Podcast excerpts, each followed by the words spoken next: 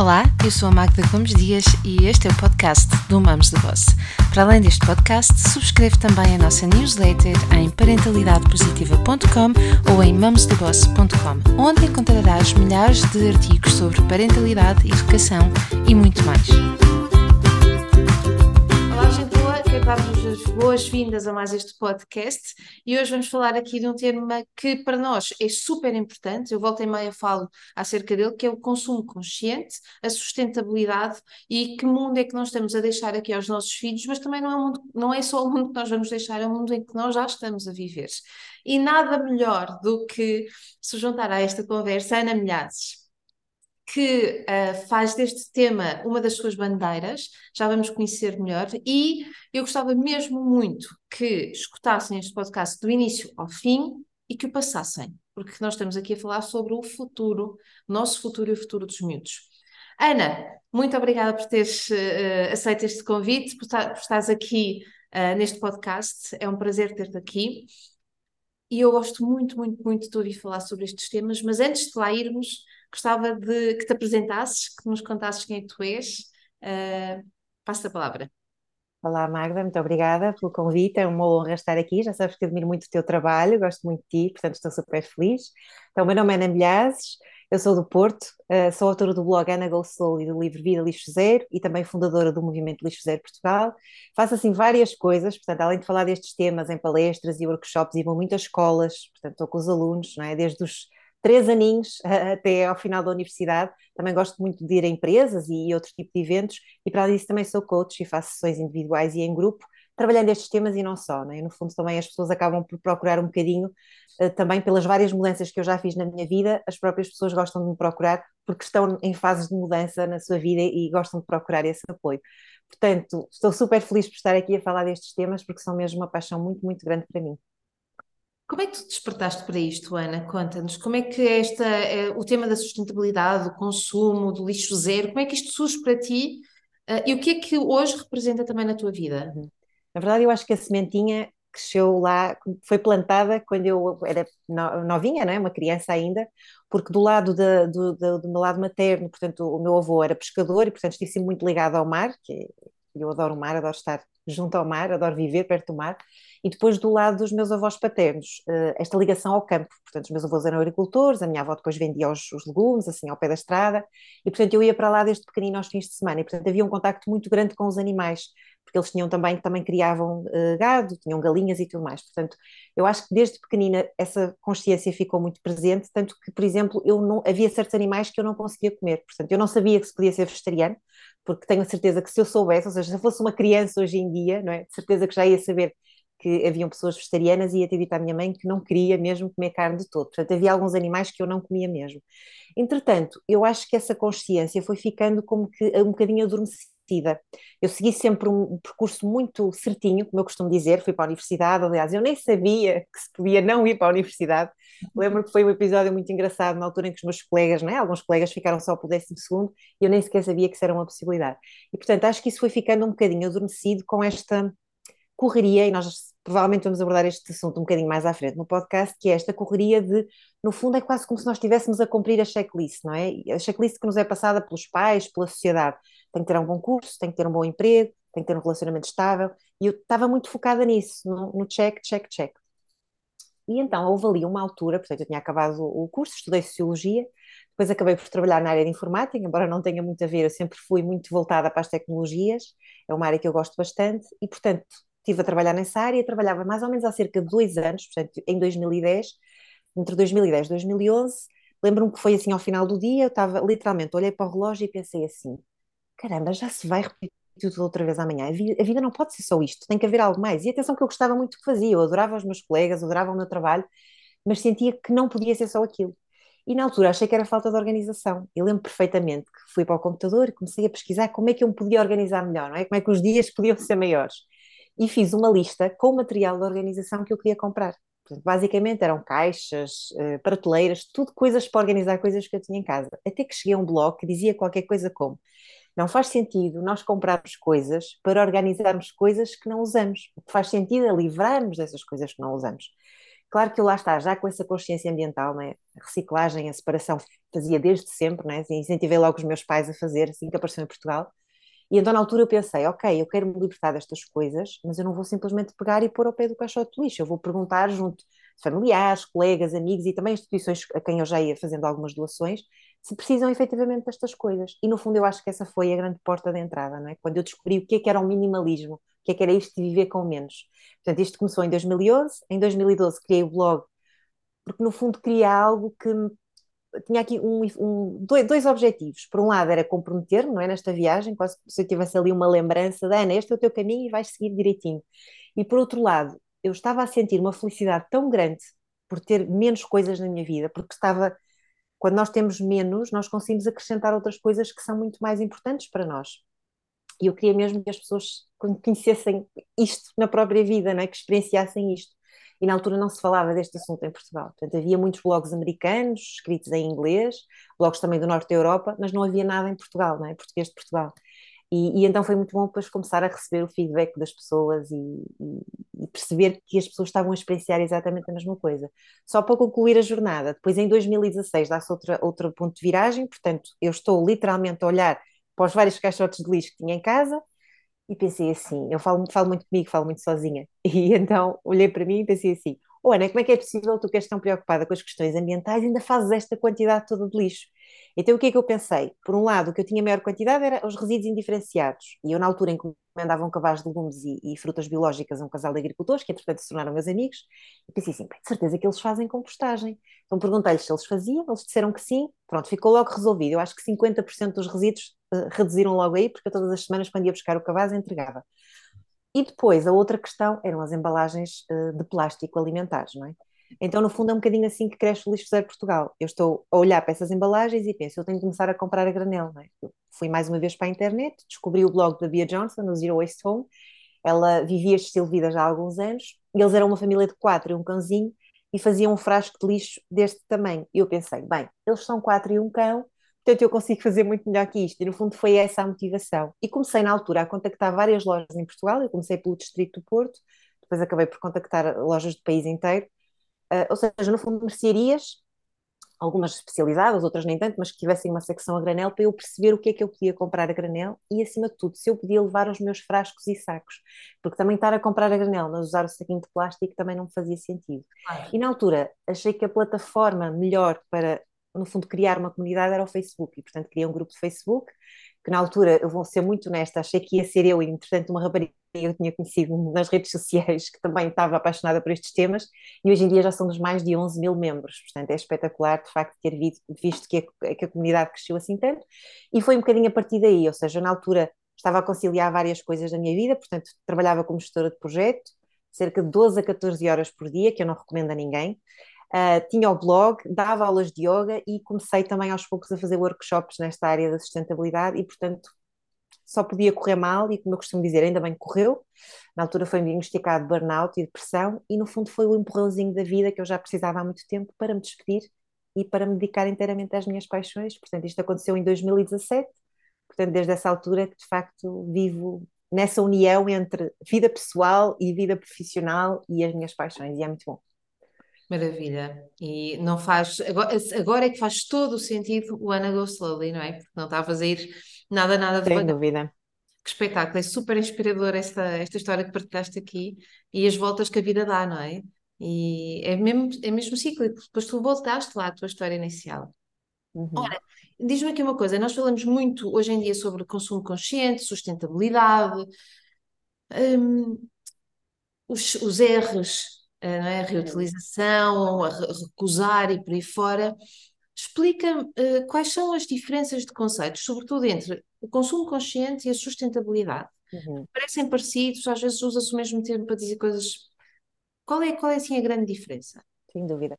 A sustentabilidade, pronto, virou assim um chavão, não é? E, e, muitas vezes agora até já se começa a banalizar de tal forma que as pessoas já, parece que já nem ouvimos a palavra, o que é uma pena, porque é uma palavra para mim, muito bonita. E eu vejo a sustentabilidade, a sustentabilidade no seu sentido né, lato geral, no fundo, é a capacidade que nós temos de satisfazermos as nossas necessidades sem comprometer as necessidades depois das gerações eh, futuras. Mas eu gosto de pensar na sustentabilidade de uma forma um bocadinho mais abrangente. E para mim, ela tem que ser, ter, ter, sempre em conta três grandes vertentes, que é o eu cuidar de mim, porque no uhum. fundo, a história que eu partilhei antes, eu estava a ser super sustentável com o planeta, mas estava a ser zero sustentável comigo mesma. Portanto, não é, eu não estava, havia uma parte da sustentabilidade que eu não estava a ter em conta. Eu fui anotar aqui uma coisinha sobre isso, quero ser sustentável comigo, ser sustentável com o outro, não é? nós vivemos em sociedade, e ser sustentável com o planeta, porque também, se eu for sustentável comigo e com o outro, mas não querer saber do planeta, não, não quiser saber do planeta, também não vou ter sítio onde morar. Portanto, eu vejo a sustentabilidade desta forma, não é? Como esta, esta tríade que tem que estar sempre em ligação uma com a outra. E ao mesmo tempo, quando eu cuido de mim, também estou a cuidar do outro e vice-versa, e quando cuido do planeta, estou a cuidar de todos, não é? O consumo consciente, no fundo, é nós pararmos um bocadinho, ou seja, eu diria que é, acima de tudo, o consumo exatamente contrário ao consumo que a nossa sociedade veicula, não é? Nós vivemos numa sociedade de consumo, feliz ou infelizmente, para umas coisas é bom, para outras coisas é muito mal, e tudo o que nos é passado pela publicidade, seja pela televisão, pelas redes sociais hoje em dia, não é? Porque antigamente, eu, eu durante muitos anos não, não, não, tive televisão, na verdade eu tenho televisão, mas tenho o aparelho de televisão, não Sim. vejo propriamente televisão, gosto é, liga o computador e vejo séries ou uh, canais do YouTube e tudo mais. a tua gestão, não é? És tu a minha gestão. programadora. Sim, ou seja, no fundo, embora, eu pensei que eu queria dizer, ou seja, antes era muito mais fácil nós controlarmos o que é que nos entrava, portanto, eu não via publicidade, não era influenciada por aí. Hoje em dia já é mais difícil porque a publicidade está mesmo em todo lado, até nas redes sociais. Portanto, mais que tu tentes filtrar, ela está sempre a aparecer. E no fundo a publicidade diz-nos uma coisa, se nós pudéssemos reduzir a uma frase, a publicidade toda diz o mesmo, que é você não é suficiente. E nós ouvirmos isto todos os dias, isto vai ficando no, aqui no inconsciente. E, portanto, é natural, por isso não se sintam mal quem estiver desse lado, quando às vezes dá conta que não queria comprar nada e já comprou três ou quatro coisas e olha e fogo, eu já comprei e nem sequer me apercebi. Não é? Pronto, estou a exagerar um bocadinho, mas muitas vezes acontece. isto tudo agora que são coisas que eu nem preciso, não é? Exatamente, são coisas que eu não preciso. Portanto, no fundo, o que é que é o consumo consciente? É muito contracorrente. É eu dar um passo atrás e pensar, eu preciso efetivamente disto.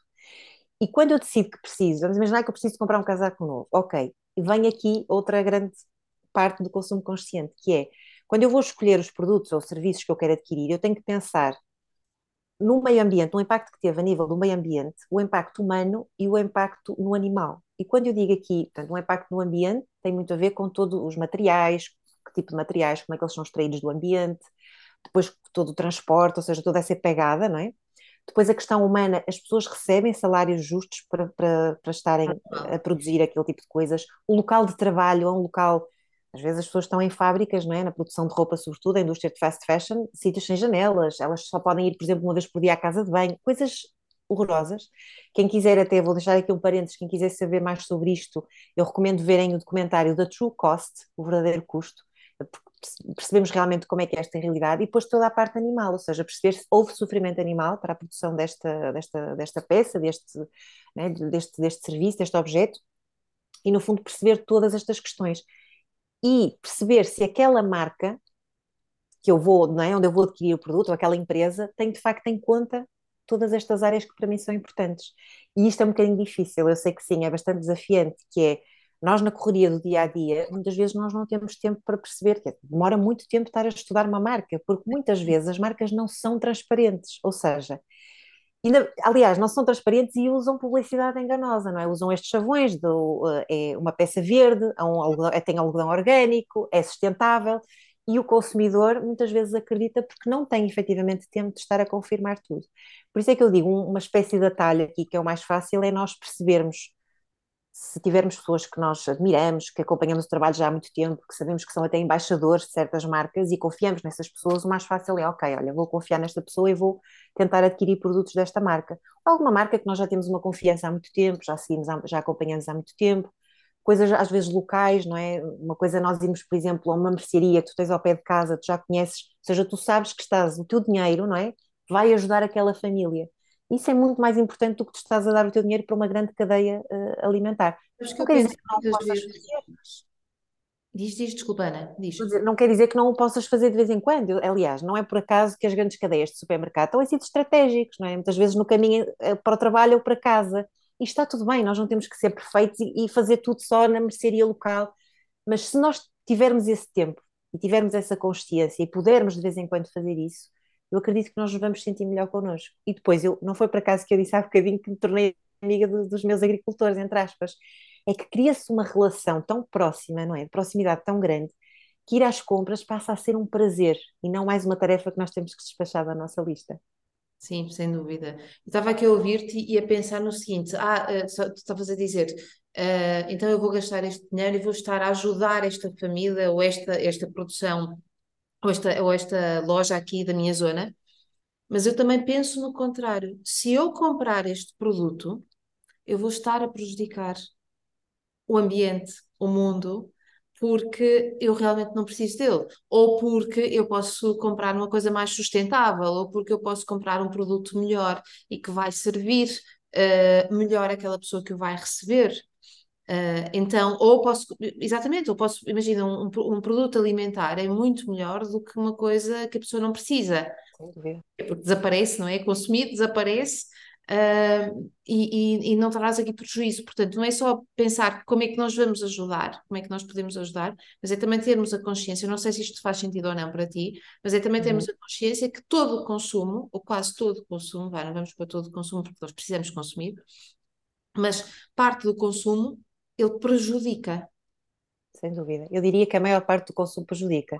Às vezes, quando, quando falamos destes temas, eu costumo dizer, o, o mais sustentável possível era nós não existirmos no planeta, não tenham qualquer dúvida. Isso era o mais sustentável, porque nós estamos a fazer mais mal do que bem. Sim. Agora o que eu penso é, eu não sou perfeita, eu própria também não sou perfeita, nem pouco mais, mais ou menos, mas no fundo eu tento compensar. Ou seja, eu tento sempre pensar que vou fazer a melhor escolha naquele dia, ou a menos má, como quisermos, ou a melhor ou a menos má, porque a perfeita eu não consigo fazer, a perfeita era não consumir de todo. Só uhum. o facto de estarmos aqui a respirar, nós já estamos a poluir, não é? Portanto, tentar tirar esse peso, até porque é um tema que se fala muito hoje em dia, que é a ansiedade. Eu tenho visto isso muito também nos jovens. Eu, eu, gostava só de partilhar esta história. Eu tive uma vez um, um recebi um e-mail de uma, de uma menina de 11 anos, uh, que adorei receber esse e-mail, uh, porque ela disse-me que leu o meu livro todo. O meu livro está recomendado a partir do décimo ano. E ela, portanto, décimo ano, está, está no Plano Nacional de Leitura a partir do décimo ano. E ela, com 11 anos, leu o livro. Portanto, eu fiquei fascinada e ela contou várias, várias, várias coisas que tinha gostado no livro. E depois, a outra parte do e-mail era bastante angustiante, em que ela dizia que estava muito preocupada com estas questões e via que na turma dela mais ninguém queria saber. E, portanto, ela depois falou de uma série de iniciativas e coisas que queria fazer na escola, mas que ninguém a acompanhava. E no fundo o que eu tentei fazer ao responder a esse e-mail, e eu tento sempre quando recebo esse tipo de e-mails, seja de pessoas, é, de alunos ou pessoas mais velhas, é no fundo tirar um bocadinho de peso e trazer leveza, que é tu já fazes tanto, concentra-te naquilo que fazes e tenta rodear-te de pessoas que sejam mais parecidas contigo, porque senão tu vais estar sempre a ver quem está a fazer mal e vais te sentir muito sozinha e no fundo é uma luta em glória. E então mandei o e-mail, não é? respondi e depois fiquei sem saber muito bem o que é que se passou, até porque ela na altura também dizia que queria começar a ter refeições vegetarianas, mas obviamente ela não cozinhava, portanto tinha que ser uma decisão dos pais. E foi muito curioso, depois quando eu apresentei o livro na minha, na minha terra natal, a Pova de Varzim, ela, ela essa, essa, essa aluna era da Pova, e ela foi à apresentação do meu livro com a mãe. E quando ela chegou lá, depois ela apresentou-se e eu, obviamente, me lembrei logo e, é, e disse, então, como é que tu estás? Ela disse, olha, estou muito melhor, entretanto. E portanto falou de várias coisas que começou a fazer com, com algumas colegas na escola que de facto se importavam mais com estes temas. E em casa os pais também começaram a fazer algumas refeições vegetarianas, não sempre, mas começaram a fazer algumas e portanto isso foi, foi importante para ela, não é? E fiquei muito feliz porque senti que de facto consegui ajudar, ou seja, por isso é que às vezes é um bocadinho prejudicial nós também queremos fazer tudo e o máximo, e às vezes também enquanto pais passarmos isto aos nossos filhos, porque há crianças que efetivamente ficam mesmo muito estressadas com estes temas e ficam angustiadas porque veem que as coisas más estão a acontecer e que há uma série de pessoas que não querem saber. Portanto, é importante ter sempre aqui este equilíbrio. Por um lado, ok, saber que há estas opções todas, mas por outro também trazer esta leveza. Acho que isso é muito importante. Angústia era a palavra que eu tinha escrito aqui há bocadinho, quando estava a ouvir, porque efetivamente é uma coisa que eu vejo muito junto dos jovens, essa angústia, essa a noção de que estão a remar contra uma corrente e que não têm pessoas uhum. ali a, a, a, a, levar a mesma bandeira que eles, e isso que tu trazes é extremamente importante, ou seja, termos aqui a noção de que é possível fazermos algumas coisas, como tu estavas a dizer, não sempre, mas a maior parte das vezes, se eu puder escolher, eu vou Uhum. escolher a melhor coisa. E há alturas em que não vai dar para escolher, seja qual for o motivo, mas no dia a seguir, ou passado um bocadinho, nós voltamos a acertar. Uh, e, e, e, e, por outro lado, uma das coisas que também me parece, isso vai ao encontro de nos rodearmos de pessoas que, eh, que, que, que fazem, que têm o mesmo propósito que nós, Uhum. mas também, ao, ao, mas também vai aqui um bocadinho mais longe no sentido em que influencia as pessoas. Sem dúvida. Uh, e eu, onde é que eu quero chegar? Muitas vezes é melhor nós não uh, querermos educar o outro, mas mostrar como é que se faz. Ou seja, eu recordo-me que há uns tempos eu estava numa mesa e muita gente dizia que ah, eu não consigo resistir a qualquer coisa, ou a minha irmã não resiste a, qualquer, a sapatos. Uh, e toda a gente falou, toda a gente falou e, e partilhava dessa, dessa hum, ansiedade do consumo e ah, quando vou ver eu só uso parte do meu guarda-roupa, eu compro coisas novas, mas depois acabo por não as usar. Uh, este, este sentimento que muitos de nós temos. E uh, eu não falei, eu não disse nada. E no final, alguém se lembrou e perguntou: E contigo é a mesma coisa, Magda? Eu disse: Não, não, já não é assim. Eu, neste momento, faz-me imensa confusão ter um guarda-roupa cheio. E aquilo que eu mais quero é libertar-me das coisas que tenho. E é muito engraçado, eu não sei se isto acontece. Chegar, uh, ir, ir a uma loja, ver, uh, passar, entrar numa loja, eu gosto de, de, de vez em quando entrar numa loja e ver, e olhar e perceber que não preciso de nada. Uhum. Não preciso de nada. Tudo aquilo que lá está não vai acrescentar absolutamente nada. Há uns anos eu fiz um, um workshop com a Cacau. Uh, ela veio cá a Portugal, era um workshop sobre estilo pessoal. E esse workshop foi, assim, uh, uma virada de chave, como se diz no Brasil, porque a partir daí eu passei a comprar muito menos.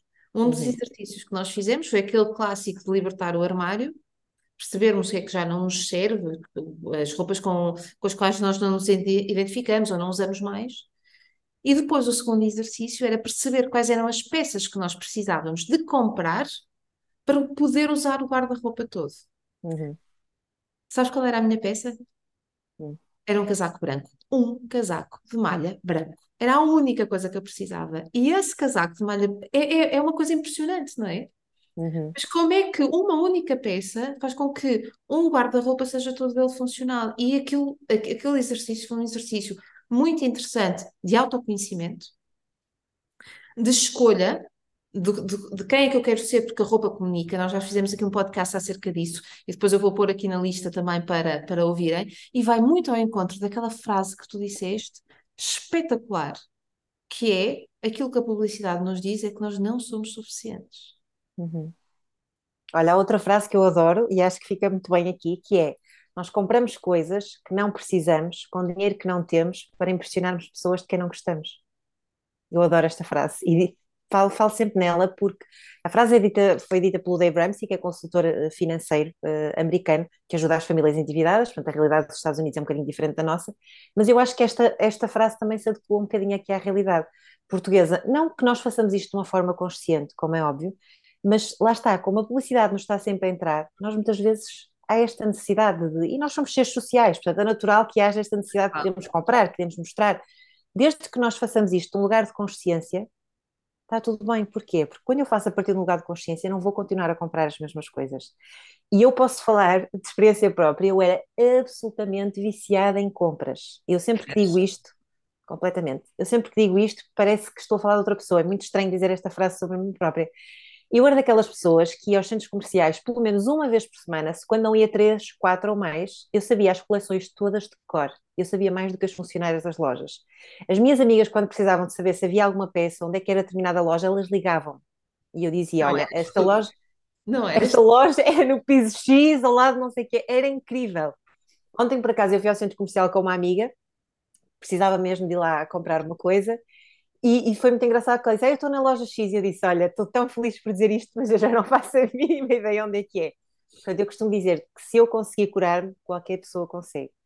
alguns truques que eu deixo aqui para isto, que é nós tentarmos controlar, é como se tivéssemos uma polícia, um polícia à porta, portanto, nada nos adianta nós destralharmos, não é? Vamos imaginar que nós agora destralhávamos o nosso armário, não é? Fazíamos o exercício como tu fizeste no workshop, mas depois, se eu não tiver um polícia à porta, eu vou voltar aos meus hábitos antigos, eu vou voltar a adquirir. Portanto, acima de tudo, ter esta polícia à porta e perceber, será que eu preciso mesmo desta peça? Quantas horas é que eu tive que trabalhar para comprar esta peça, não é?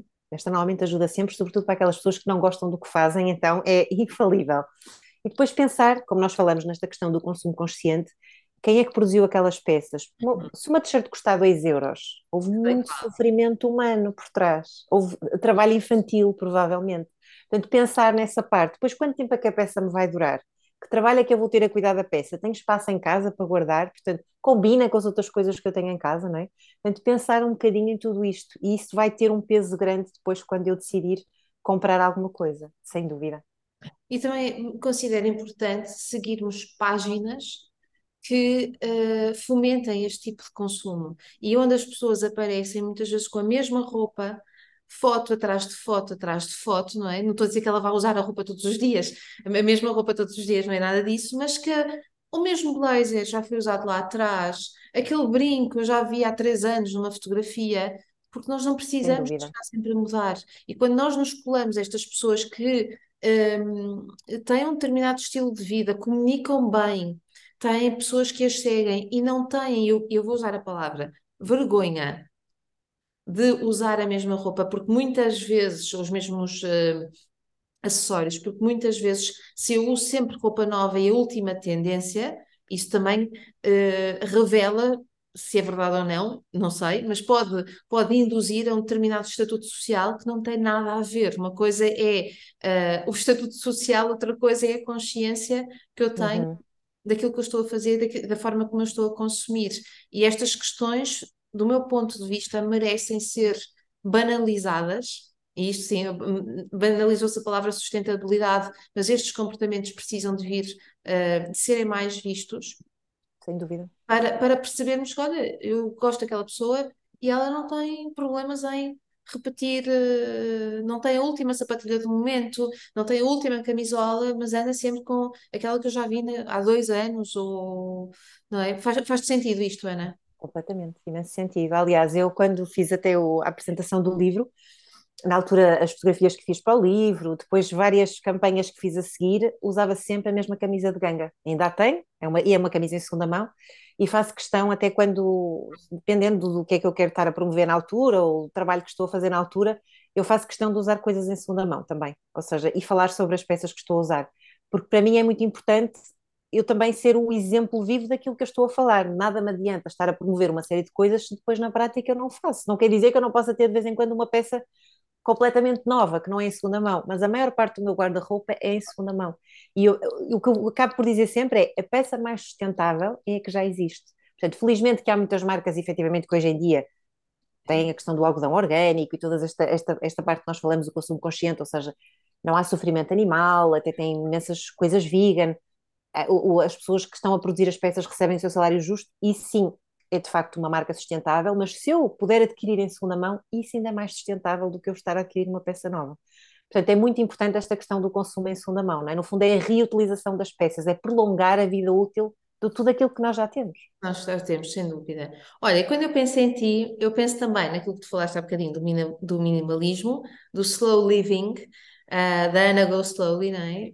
E hum, Conta como é que tu começaste a andar mais devagarinho, que modo de viver é este? Uh, nós vivemos tão acelerados. Eu acredito que todos nós uh, comecemos a pensar agora que precisamos mesmo de desacelerar, porque a vida está difícil, está muito intensa, nós não estamos a aproveitar, não estamos a saborear as coisas, não é? Uh, vivemos já no, não é no imediato, mas já vivemos mais para a frente, não é?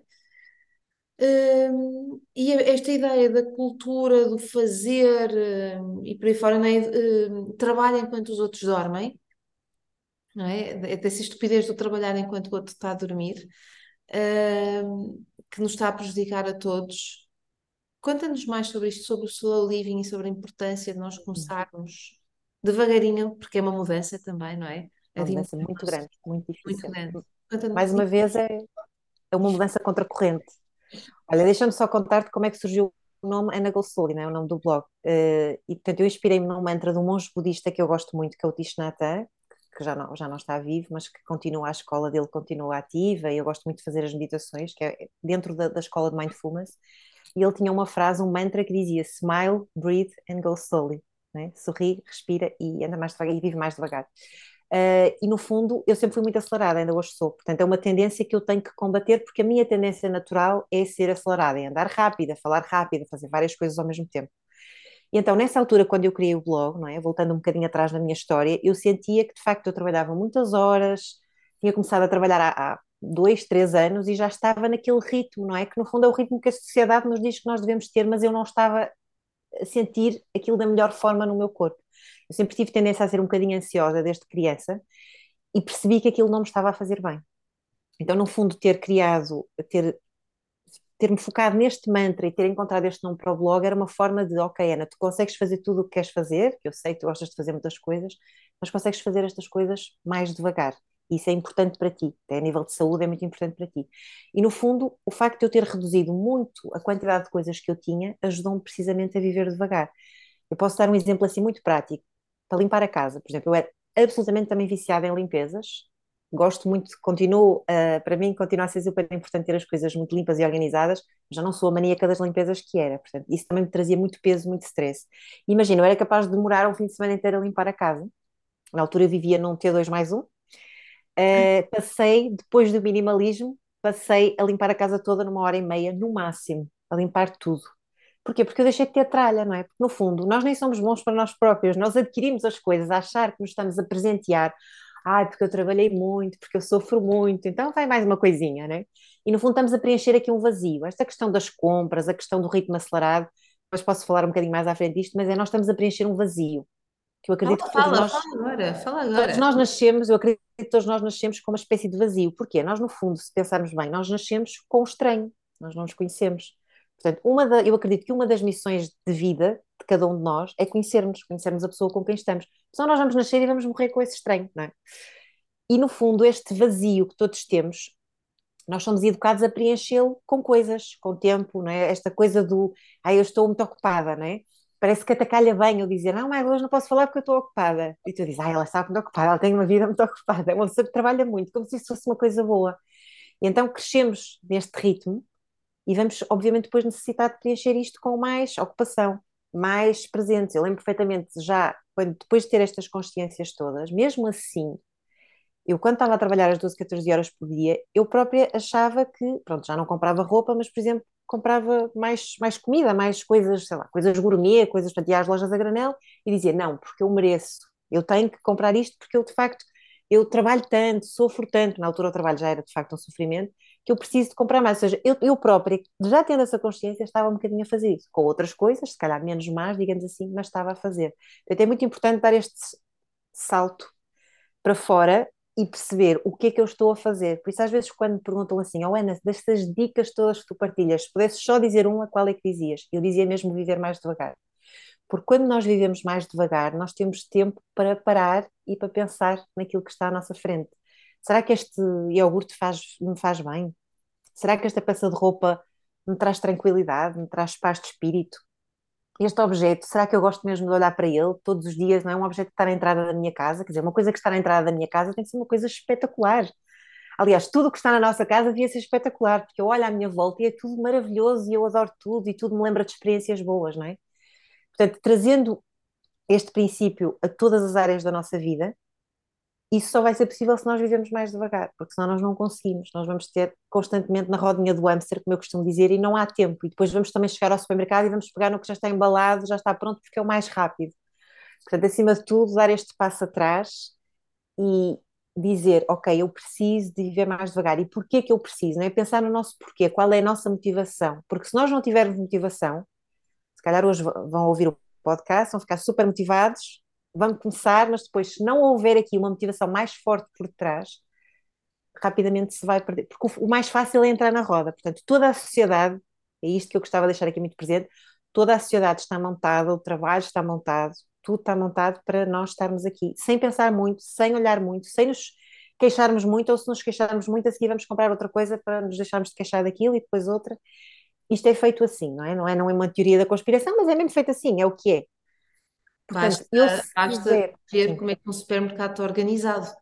Exatamente.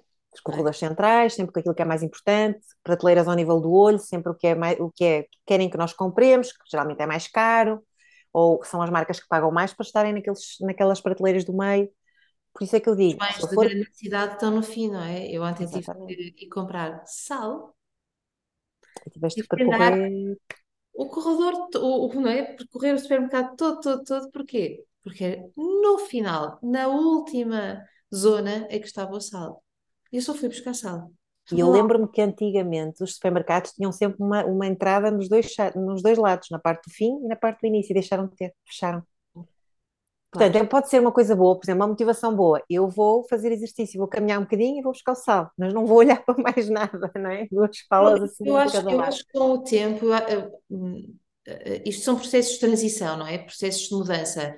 E, e para que a coisa corra bem, eu acredito que a maior parte das pessoas que estão a ouvir este podcast ou já tem alguma consciência disto, porque se o está uhum. a ouvir é porque é um tema que lhe interessa, mas nós precisamos de ter esta consciência de que isto é tudo um processo. Sem dúvida. Eu há uns anos consumia mais do que aquilo que consumo hoje, tinha uma consciência diferente, mas já tinha uma consciência, hoje tenho uma maior consciência. Já tive ansiedade de passar uh, de ensinar o outro, né? de educar o outro uh, com conversa e não, mas está a fazer mal e né? Hoje já não faço isso, já são. Eh, tu fazes isso porque isso é a tua missão de vida. Eu escolhi uh, fazer e não mostrar, mas acredito, desculpa, fazer e não falar, mas acredito que daqui a uns anos eu vou estar num lugar de muito maior evolução. Portanto, isto é sempre a melhoria contínua. E essa angústia de que falávamos há pouco, não é? Uh, pode ser dissipada por isso. E lá está, é ok, eu vou só, vou ali comprar o sal, vou fazer exercício físico, ou sabes o que é que eu pensei? Uhum. Uh, eu podia ter ido a um supermercado mais pequeno, ao pé de casa. Era isso que eu ia dizer, exatamente, é isso. Mas esse supermercado é ao pé do meu trabalho. E tem estacionamento. Pois. Ao passo que o supermercado mais pequeno nem sempre tem estacionamento e eu tinha que fazer um pequenino desvio antes de ir para casa. Uhum. Fui ali, uh, um, eu sabia que só queria o sal e sabia que não ia ser desviada para nada de que eu não precisasse. Se eu me lembrasse que tinha que trazer pão, porque não tinha claro. pão em casa, iria trazer. Mas uh, há uns anos eu precisava de uma lista e às vezes trazia coisas que não estavam na lista por impulso. Uhum. Hoje, hoje, mesmo que esteja na lista, às vezes eu questiono-me: será que eu preciso mesmo disto? Tens a certeza que não tens isto em casa? Não vais comprar. Devias eu faço isto, não vais comprar. Não tenho a certeza absoluta que não tenho. Imagina, polpa de tomate em casa. Tenho ou não tenho? Não tenho a certeza. Não vou levar. Uhum. Por acaso, a polpa de tomate não é um bom exemplo porque eu uso bastante. Mas vamos supor, eu vou quase um, dizer: Ok, tu não vais fazer isto, vais a casa ver se tens ou se não tens, porque saíste de casa sem fazer o básico, que é ver o que é que tens na tua despensa. Exato, fazer a lista. Olha, eu até gostava de dar outra, outro exercício aqui interessante, que é, isto, lembro-me na altura vi um blog americano, já há muitos anos, que é o No Spending Month, ou seja, ficas um mês sem gastar dinheiro, digamos assim, para as compras, que é, isto pode ser um exercício muito interessante, é um exercício de criatividade também, que é olhar para a despensa e pensar assim, esta semana ou este mês, dependendo de como é que as pessoas fazem as compras, eu não vou às compras.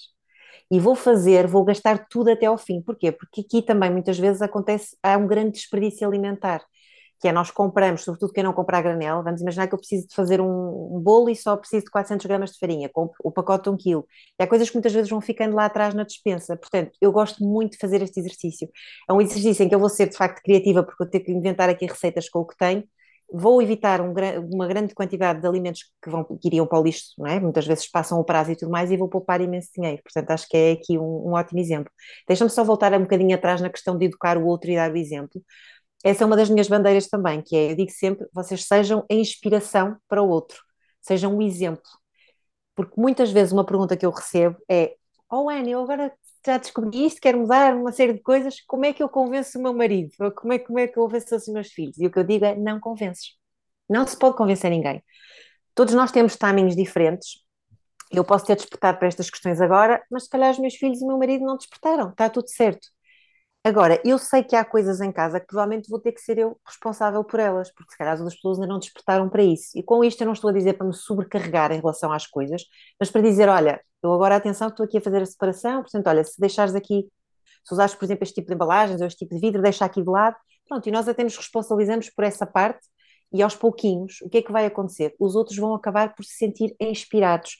Isto dá para o minimalismo, dá para a questão do desperdício zero, da sustentabilidade, para o slow living o que é que começa a acontecer? Isto aconteceu comigo. As pessoas à nossa volta começam a ver que nós estamos muito mais leves, mais felizes, muito menos estressados, já não perdemos tempo com uma série de coisas. E as pessoas começam-nos a perguntar: Oh, Ana, como é que fazes isso? Fiquei curiosa, como é que. Agora parece que até tens mais tempo. Então é aí que nós podemos partilhar um bocadinho. Quando a pessoa se mostra receptiva. E geralmente, quando as pessoas começam a perceber, elas próprias começam também a querer experimentar.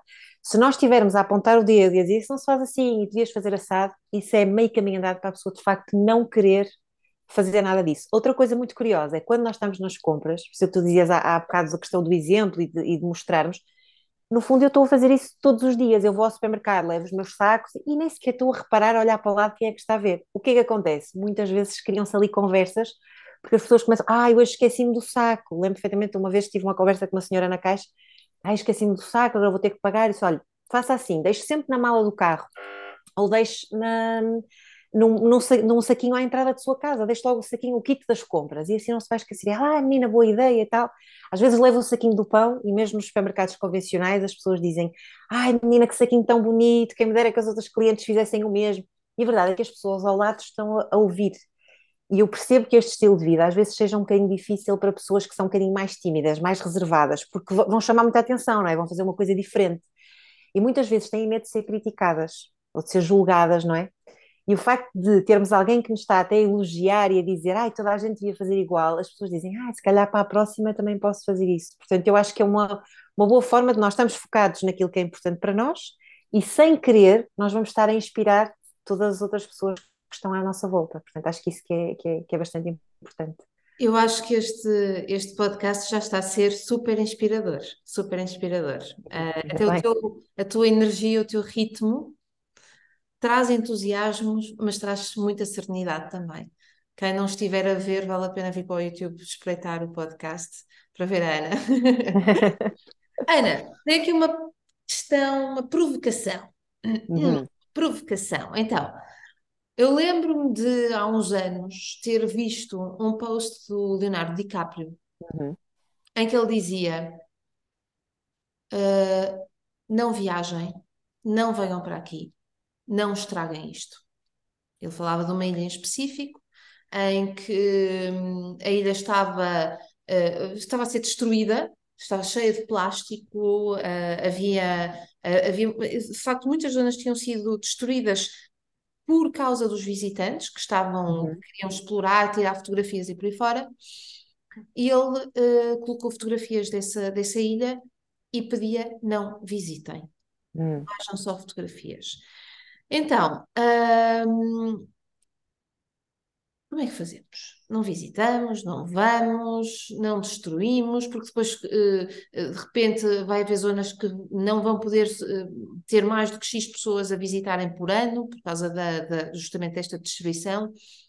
Em que é que ficamos? Uhum. Portanto, eu diria que esses sítios, obviamente, não devemos visitar e devia haver, até por parte dos governos locais, esse cuidado de perceber. Eu lembro, não precisamos de ir muito longe, eu lembro uma altura que fui à zona de Sintra, de Serra de Sintra, e fiquei absolutamente chocada com a quantidade de autocarros que passavam por ali. Eu pensei, mas isto devia ser permitido apenas metade, e depois devia haver uma parte do percurso que os autocarros nem sequer podiam passar, era só feito a pé. Portanto, eu acho que isso também parte da responsabilidade dos governos, das entidades locais, fazerem essa gestão. Claro que, se eles não fizerem, eu costumo dizer sempre isto, não? É? eu não vou estar à espera que alguém acima faça, e portanto, eu não vou visitar esse tipo de sítios, eu não vou, pelo menos, nas alturas em que há mais gente. Em relação às viagens, e é muito curioso, o, o DiCaprio já foi até criticado muitas vezes por causa dessa questão das viagens, porque ele próprio continua a viajar e em jato privado. Mas o impacto que ele tem é muito mais positivo do que o impacto negativo que as viagens dele têm, não é? Uhum. Porque ele, tem, ele é um ativista ambiental que já fez imensas coisas, já fez imensos documentários, todos os dias ele partilha mensagens super importantes acerca do ambiente e, portanto, nós não podemos querer que ele seja perfeito e, por causa dele viajar, nós apagarmos tudo o que ele faz de bom. Portanto, eu acho que aí, e, e, geralmente as pessoas que criticam são pessoas que pouco ou nada fazem, o que é muito curioso. Portanto, eu tive durante bastantes anos, eu diria que 11 ou 12 anos, eu privei-me de viajar precisamente por causa das questões ambientais. Portanto, privei-me de viajar de avião. Uh, porque de facto o avião, o avião é, do, é, é aquilo que é dos, dos, meios de transporte que tem uma pegada mais uh, poluente. E portanto eu fiz isso, lá está, com consciência, não é? Mas no fundo percebi que estava a ser demasiado exigente comigo própria, estava-me a privar de uma série de coisas, porque a verdade é que as viagens trazem um crescimento, um desenvolvimento pessoal, não é? Um crescimento do desenvolvimento pessoal enorme. E permitem-nos, acima de tudo, também conhecer outras realidades, perceber até nível destas questões ambientais, como é que os outros países estão, como é que o nosso está, que afinal não está assim tão mal, por exemplo, em termos, aconteceu-me isso agora na, na última viagem que fiz, muitas vezes não é? Quer que Portugal seja muito mais inovador em termos da reciclagem e fazer uma série de coisas de forma diferente, e na verdade percebi que Portugal até tem práticas espetaculares. E isto só, só, nos é possível quando nós começamos a viajar e começamos a entrar em contato com outras culturas e outras realidades.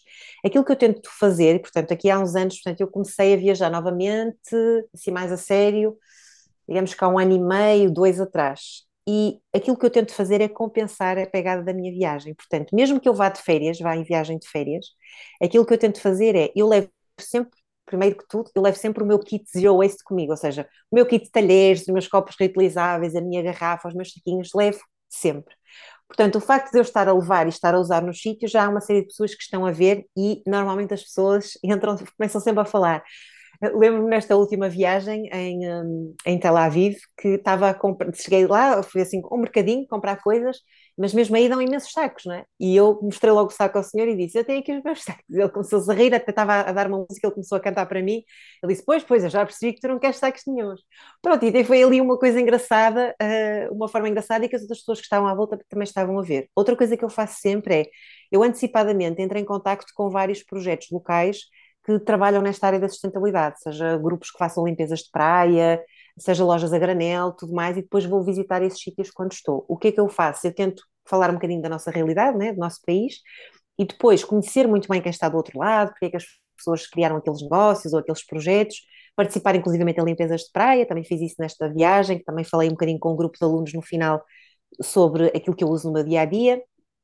E, portanto, quando eu regresso, depois falo de todos esses projetos que, que conheci uh, nesses países onde eu estive.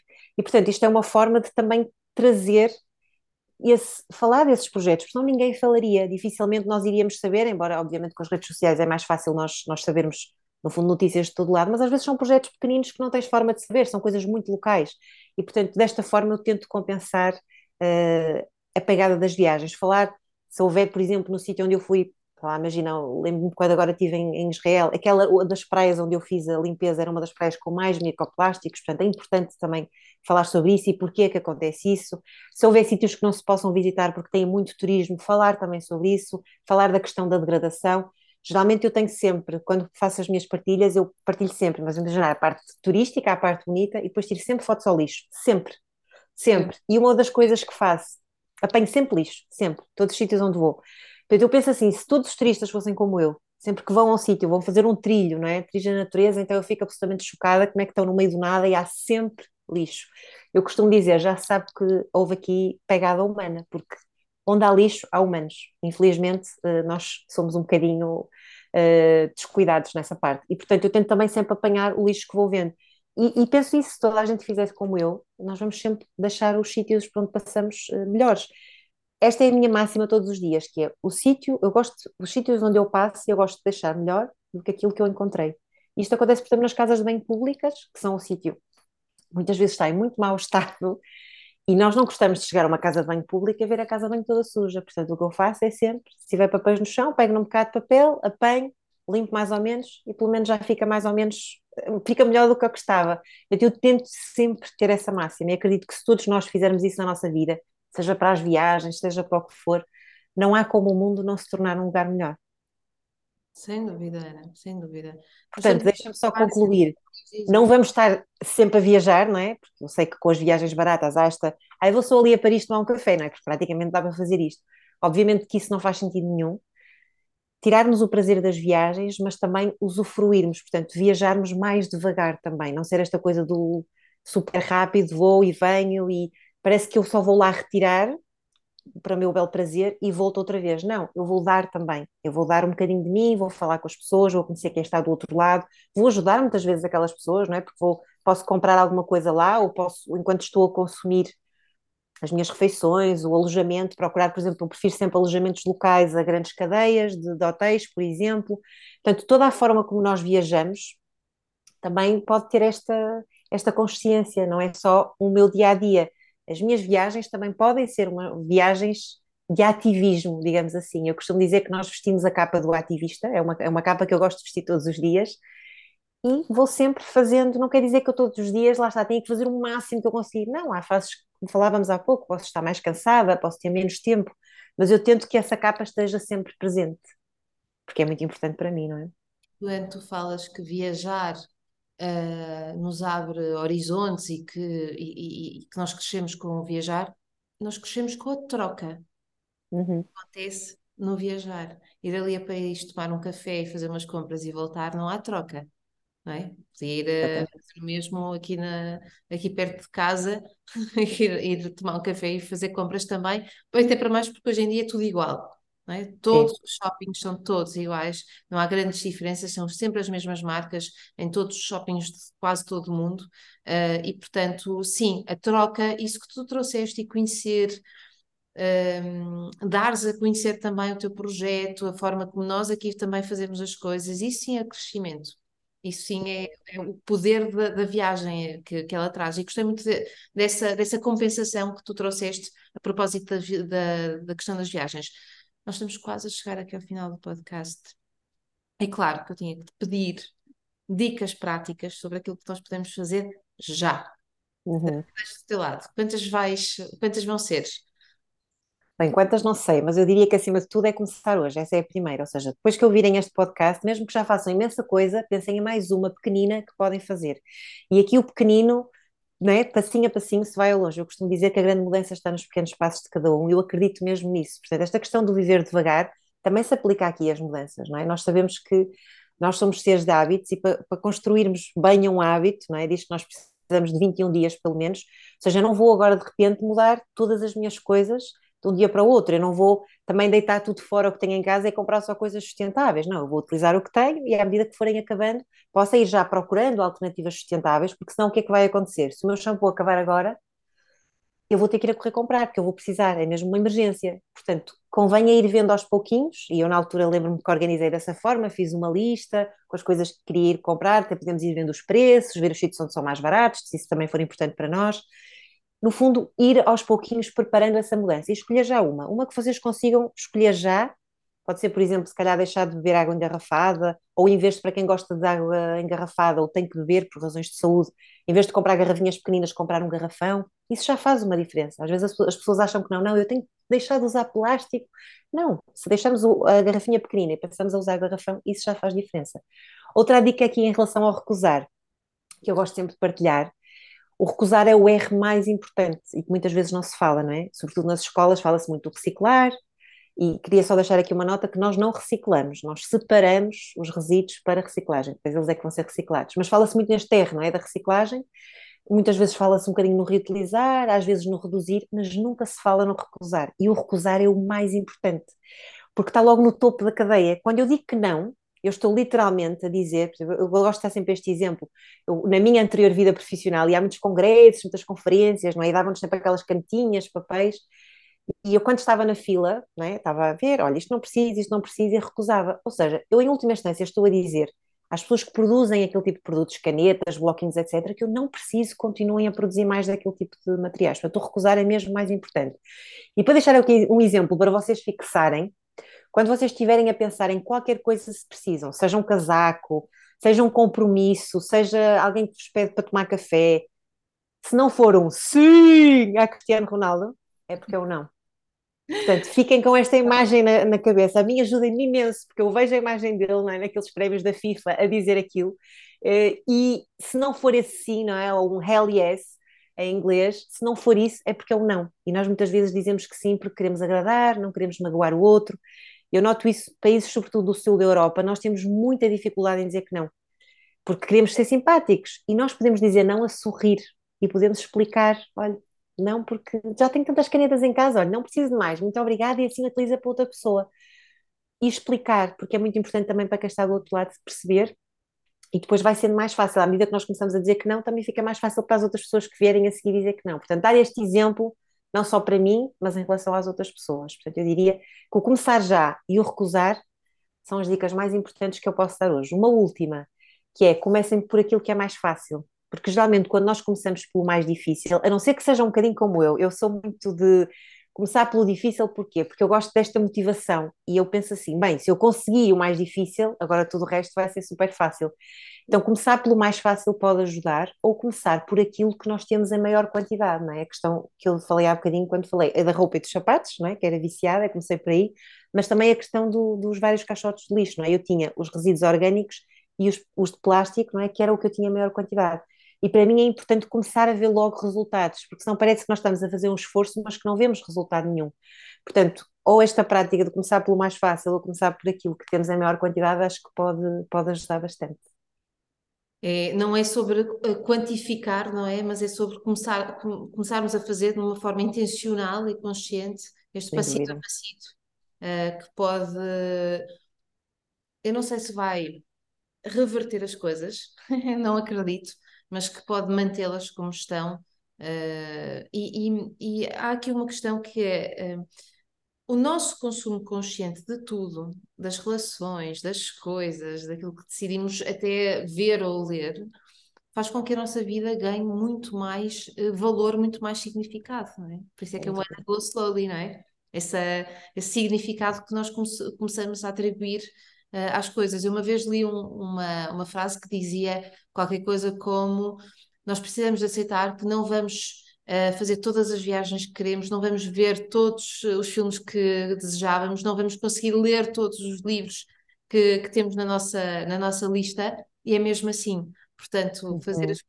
aceitar que é assim, isso talvez nos dê a certeza que não vale a pena correr, diz também uma acelerada que eu sou, Exato.